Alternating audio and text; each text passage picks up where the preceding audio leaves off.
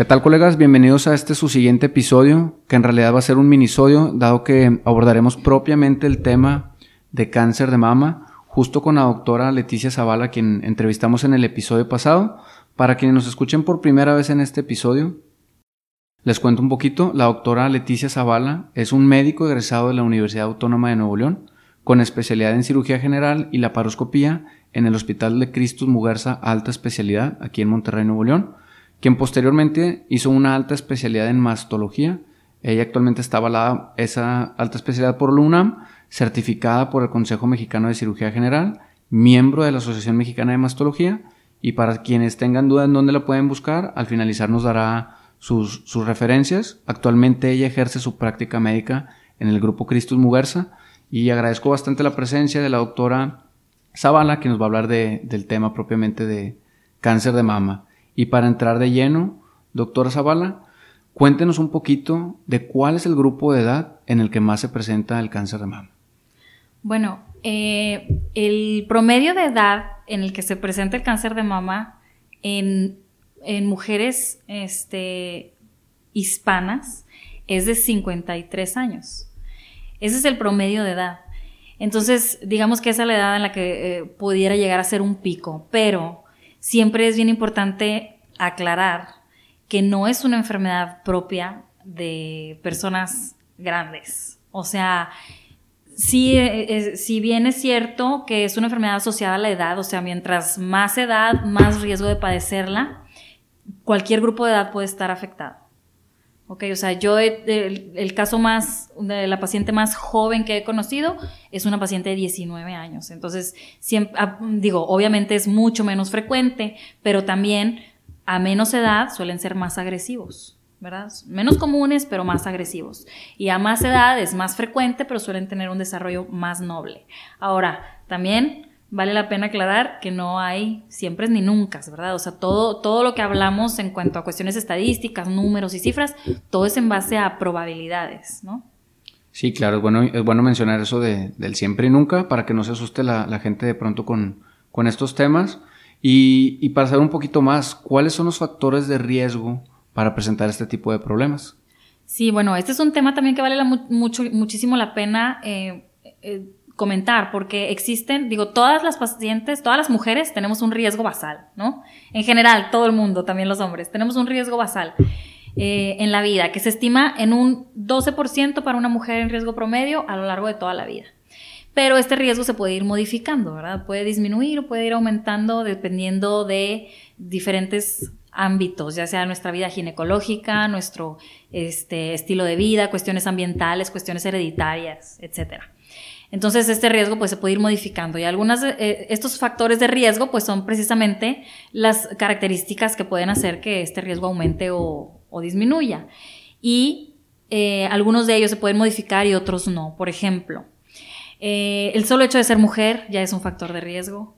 la edad, como les mencionaba al principio, es, es una enfermedad asociada con el envejecimiento, ¿verdad? Más edad, más riesgo de padecerlo.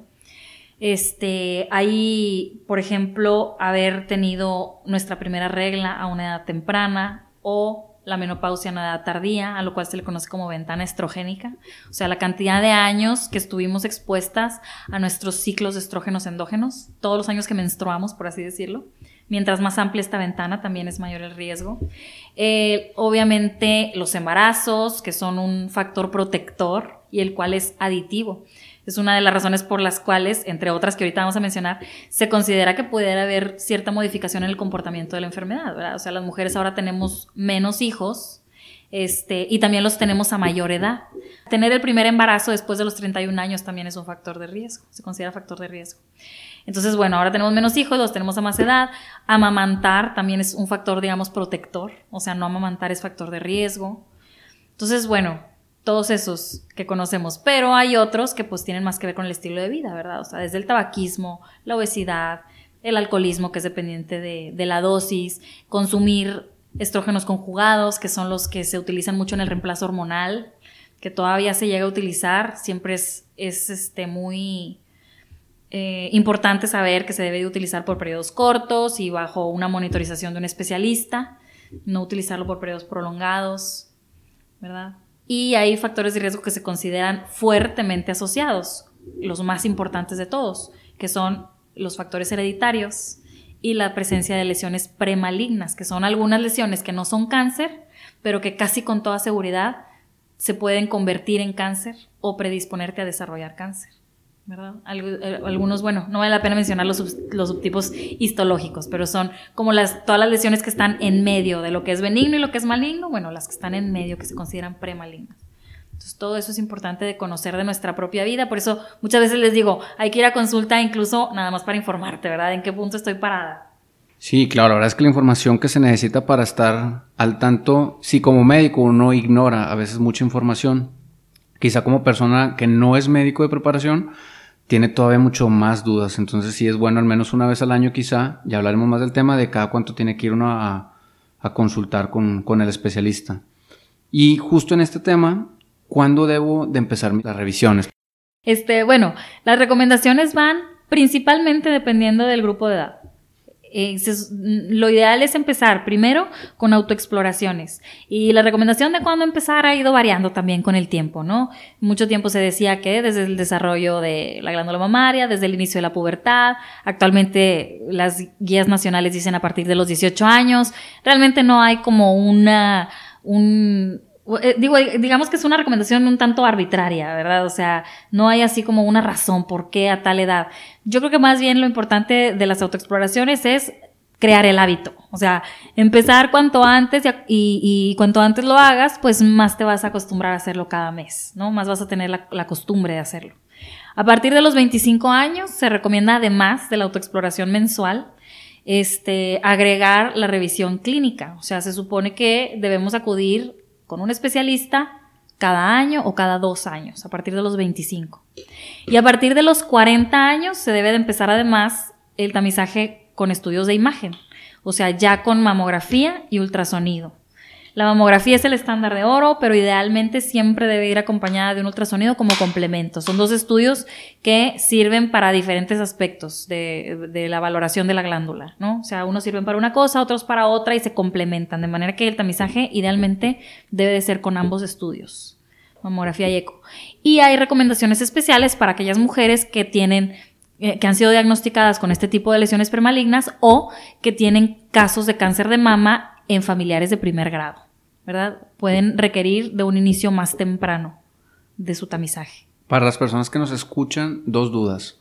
¿Qué es un familiar de primer grado? Y la mastografía, ¿duele o no duele? ¿Es recomendable que si duele hacerla? ¿Qué nos puedes hablar de ese tema?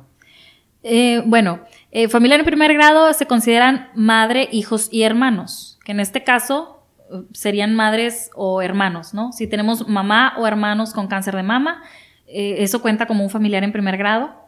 Y la recomendación es empezar el tamizaje 10 años antes de la edad a la que se diagnosticó nuestro familiar, pero nunca después de los 40. O sea, si mi mamá se diagnosticó a los 60, no voy a empezar yo a los, a los 50. Nunca después de los 40. Este, eso es en cuanto a la primera pregunta. Y la segunda, de que si duele la mamografía y demás, bueno, sí puede ser un poco molesto este es obviamente es un aparato, hay, hay muchas eh, representaciones esquemáticas o fotos de cómo se realiza una mamografía y es un aparato que pues tiene que comprimir todo el tejido mamario en dos sentidos, primero en un sentido cráneo-caudal o de arriba para abajo y luego en un sentido en un sentido medio lateral, o sea, de un lado para el otro, para poder tomar ambas, digamos, ambas fotografías o ambas radiografías de la mama. Entonces, pues sí puede llegar a ser un tanto molesto, sobre todo para mujeres eh, que tienen eh, poco tejido mamario, ¿verdad? Porque es un poquito más difícil de ahí de localizarlo y demás. Pero pueden buscar un momento del mes en el que no tengan mucha sensibilidad mamaria y, acudir, ¿verdad? A, hacerse el estudio y pues yo creo que es un, son unos segunditos ahí de sufrimiento por muchísima, muchísimo beneficio. Sí, claro, básicamente es, quitar el miedo a, esa incomodidad y que, a largo plazo es mejor eh, esos segunditos de dolor contra algo que puede ser mortal.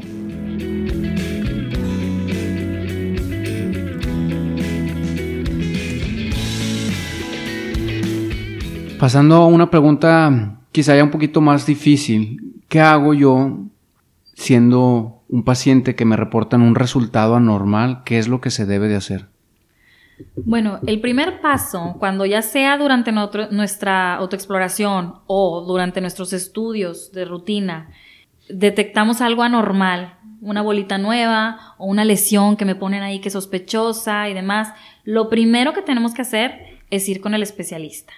¿Verdad? Muchas veces me ha tocado pacientes que se realizan sus estudios cada año, pero casi que ellas mismas se dan la consulta, o sea, ven ahí a lo mejor la conclusión del radiólogo donde dice, pues a lo mejor estudios benignos o hallazgos probablemente benignos, se recomienda un seguimiento en seis meses y ellas mismas van dándose su seguimiento. Entonces, traten siempre de llevar sus resultados con un especialista. Y como comentaba en el episodio pasado, los especialistas ideales, o sea, los adecuados que debemos de ver patología mamaria.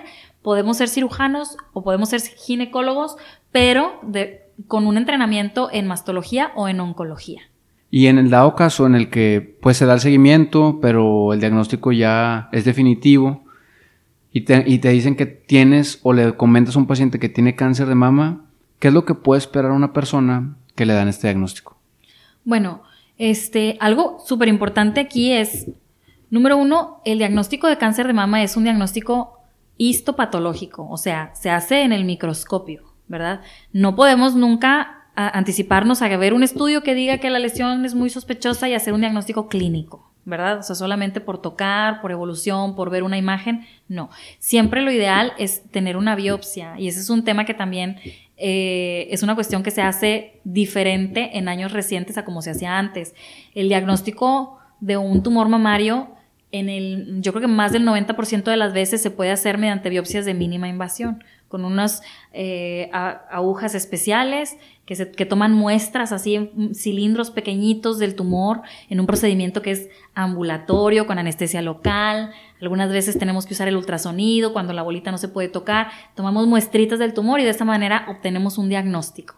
Y ya teniendo el diagnóstico, entonces ahora sí procedemos a planear cuál va a ser la forma de abordar este tumor. Hay algunos tumores que necesitan eh, primero, que se, ven beneficiados primero con la resección, o sea, quitar el tumor del cuerpo, independientemente si va a ser una cirugía conservadora, en la que solo se quita el tumor, o si va a ser una cirugía radical en la que se tiene que quitar toda la glándula.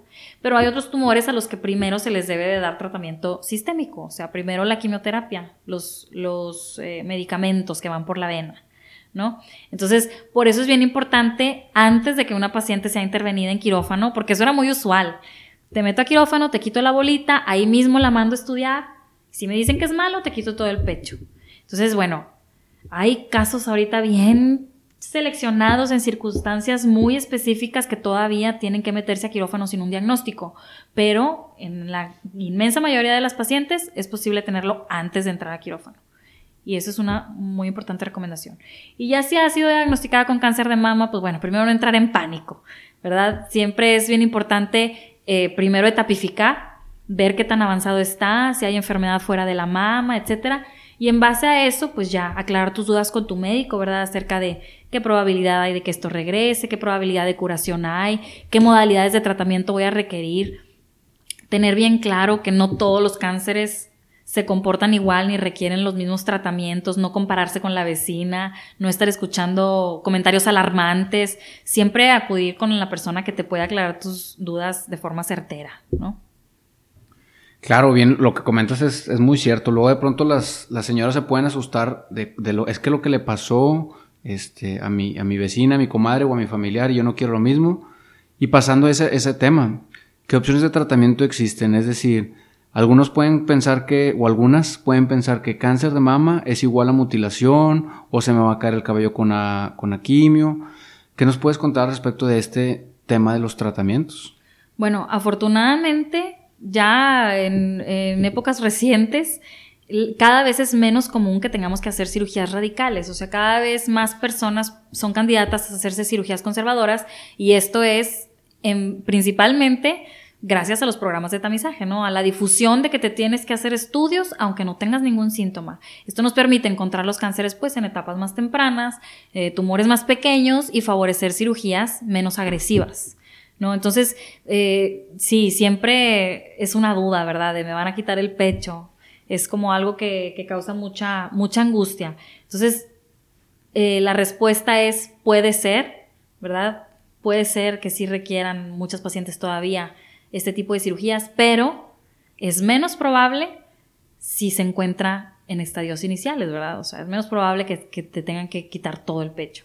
Entonces, pues yo creo que es como todos los puntos a favor de estarnos haciendo nuestros estudios, ¿verdad? Cada año a partir de los 40. Igual en cuanto a la quimioterapia y si se nos va a caer el pelo y demás, en el caso específico del cáncer de mama, pues los agentes que se utilizan para, para manejarlo, pues desafortunadamente sí es uno de los efectos colaterales, ¿verdad? Que la pérdida del cabello, pero es un, es un eh, es un efecto transitorio, o sea, termina la quimioterapia y la paciente empieza a recuperarlo después, no es algo permanente. Y ya existen algunos recursos actualmente que se pueden buscar, ¿verdad? Para alguien que sea demasiado importante no perder su, su pelo, en, que te comentaba hace ratito, algunos aparatos así muy vanguardistas, ¿verdad? En los que utilizan eh, por medio del frío y vasoconstricción del eh, capilar del cuero cabelludo, evitan que la quimioterapia llegue hasta este sitio y, la pérdida consecuente del cabello, ¿verdad? Entonces, pues bueno, hay muchas alternativas y, pues yo creo que cualquier, este, así, efecto que pueda afectar, pues el estado de ánimo de la paciente, pues siempre es bien importante nada más eh, mantenerla consciente de que es algo que va a terminar, ¿verdad? Digo, por supuesto que la red de apoyo ahí familiar y de, y de personas cercanas siempre también les va a ayudar mucho a, pasar este bachecito. Claro, importante lo que mencionas de que es algo transitorio. O sea, la realidad es que si le va bien, pues estos van a ser algunos meses y después va a volver a la, a la vida cotidiana. Y, me gustaría también mencionar que en realidad, aunque sí puede ser esta parte de quitar el, la mama o el pecho, pues también esto es un abordaje multidisciplinario y, siempre existe la posibilidad, o al menos no siempre, pero en muchas ocasiones existe la posibilidad de colocar implantes y regresar a su estado físico normal o que nos puedes platicar de cuáles son las variantes de tratamiento estético una vez que pasa ya todo el, el tratamiento. Sí, mira, digo, una paciente que es sometida a una cirugía conservadora puede requerir procedimientos estéticos después porque toda cirugía conservadora se acompaña de radioterapia que es pues radiación, radiación ionizante sobre el sitio quirúrgico, ¿no? Y entonces pueden retraerse cicatrices y demás, y los procedimientos estéticos que necesitan después aquellas que los, que, los llevan a cabo, pues son mínimos, ¿verdad? Algunas hay lipotransferencias, que es inyección de grasa y cositas así, que ya hay personas que sí se lo quieren hacer, hay otras que no, etcétera. Y en cuanto a las pacientes que, que son sometidas a una mastectomía, este, realmente la posición actual, la postura actual es que toda paciente puede ser reconstruida, ya sea de forma inmediata o de forma tardía, algún tiempo después de la cirugía. Puede, hay muchísimas modalidades diferentes que ya los cirujanos plásticos que se especializan en este campo pueden ayudar a la paciente a seleccionar el método ideal para ellas. Hay colgajos musculares, hay colocación de expansores que, posteriormente se recambian por implantes. Incluso la areola y el pezón se pueden reconstruir, tatuar, asemejar mucho a la, otra mama y los resultados finales son bastante favorecedores, o sea, generalmente las pacientes llegan a tener pues bastante conformidad con el, con el resultado y las hace no sentirse pues así como tan diferentes, ¿no? De, de, antes de que, estaba, que estuvieran operadas. Entonces, pues es otra, otro tema que es bien importante que conozcan, que siempre existe la posibilidad de, de mejorar en, ese sentido. Claro, para que se queden más tranquilas de que, de que siempre existen más opciones y, y siempre podemos buscar mejorar el, el, estado en el, que, en el que uno se desempeña o se desenvuelve. Y, y para pregunta final, ¿es bueno me queda muy claro, pero me gustaría cerrar con eso. Es bueno el tamizaje que llevamos en el país, este tema que nos comentabas que a partir de los 25 años, después de los 40 años, ¿cuál es tu postura o qué es la recomendación para, para este tipo de tamizaje que llevamos actualmente en el país? Bueno, sí, la verdad es que siempre que nosotros eh, tengamos la oportunidad de leer un artículo acerca de tamizaje eh, en, nuestro país y en, el mundo, se, se, marca como una, una diferencia bien importante entre los países desarrollados y los países en desarrollo. Nuestro país pues se considera un país en vías de desarrollo. Entonces, digamos que el programa de tamizaje que existe en nuestro país pues no es el ideal, ¿verdad? Como habíamos comentado también este, previamente, digamos que la responsabilidad y la, la chamba así total de me tengo que hacer mis estudios y me tengo que acordar el otro año y demás, pues recae directamente en cada paciente. O sea, cada paciente tiene que saber cuándo debe de empezarse a hacer sus estudios, cuándo se tiene que estar revisando, qué datos deben de llamar su atención y buscar ayuda, ¿verdad? Muchas veces eh, los, el, servicio que nos es proporcionado vía pues la Secretaría de Salud está saturado, entonces pues a veces vale la pena buscar otras alternativas para ir haciendo nuestro historial de, de estudios de imagen, ¿verdad? Es decir, también dejar en claro que esta responsabilidad pues es de uno mismo, ¿verdad? El, darle su seguimiento. Quizá el que tenga familiar pues también apoyar, este, quien tenga un familiar cercano en dar ese seguimiento, en preguntarle si ya te has hecho el estudio, cómo vas, ocupas algo.